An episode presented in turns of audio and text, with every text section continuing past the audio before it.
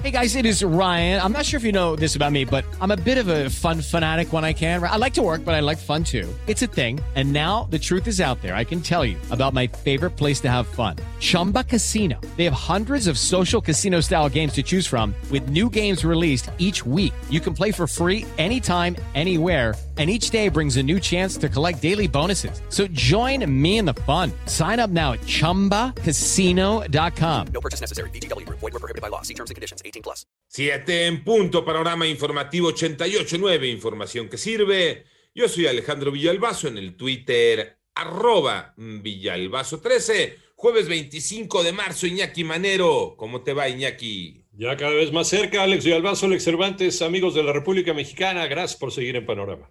Eh, a nivel mundial se han registrado 124.823.795 casos positivos por COVID-19, de acuerdo con cifras de la Universidad Johns Hopkins. La cifra de personas fallecidas por esta enfermedad llegó a 2.744.837 a nivel mundial. La Interpol lanzó una advertencia ante la venta de presuntas vacunas y tratamientos anti-COVID en Internet, incluidas las redes sociales, por lo que recomendó recibir dosis solo con los reguladores de salud oficiales de cada país. Nadie está capacitado ni tiene permiso de venderlo, más que los gobiernos de los países son los que pueden poner las vacunas.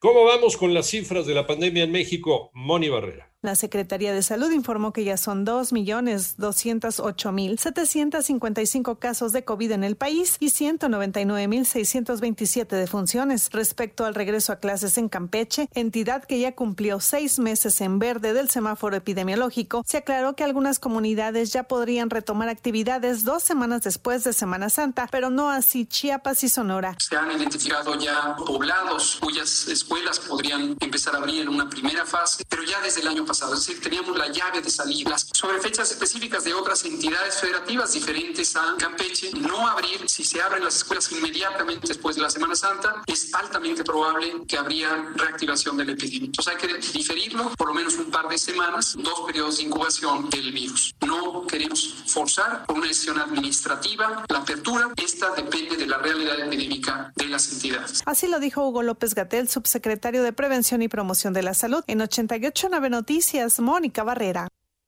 Recuerda que puedes consultar más acerca de este y otros temas. Por favor, visita nuestra página 889noticias.mx en el panorama nacional. La Fiscalía General de Coahuila identificó a los presuntos responsables del incendio forestal en la Sierra de Arteaga y aunque se anunció que se trata de personas que no son del Estado, las autoridades no darán a conocer los nombres. Por otra parte, autoridades ejidales de San Lorenzo, Albarradas, en Oaxaca, determinaron el cierre definitivo para el turismo nacional e internacional del parador turístico de las cascadas pétreas de Hierbelagua.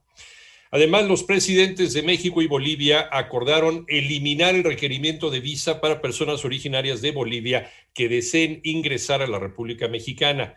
La medida entrará en vigor a más tardar el próximo mes de mayo. Denuncian despidos irregulares en la Secretaría de Gobernación. Armando Arteaga. Denuncian extrabajadores de la Secretaría de Gobernación despidos injustificados luego de más de 20 años de antigüedad y que fueron cesados sin un peso de liquidación por los responsables de esa área y con malos tratos. Así lo señaló Martín Padilla, que se desempeñaba en el área de monitoreo. Lo que no se vale es que el, el maltrato, ¿no? O sea, la prepotencia, la arrogancia. Simplemente pues entendemos que se acaba un momento, pero que nos paguen y punto, ¿no? La liquidación conforme lo que diga pues, la ley, ¿no? La dependencia libra 20 juicios similares y señala que todo está en manos de recursos humanos para que determine lo que procede de acuerdo a la ley en todos los casos, pues aseguran ellos renunciaron por no aceptar nuevos horarios de trabajo. Para 88.9 Noticias, información que sirve Armando Arteaga.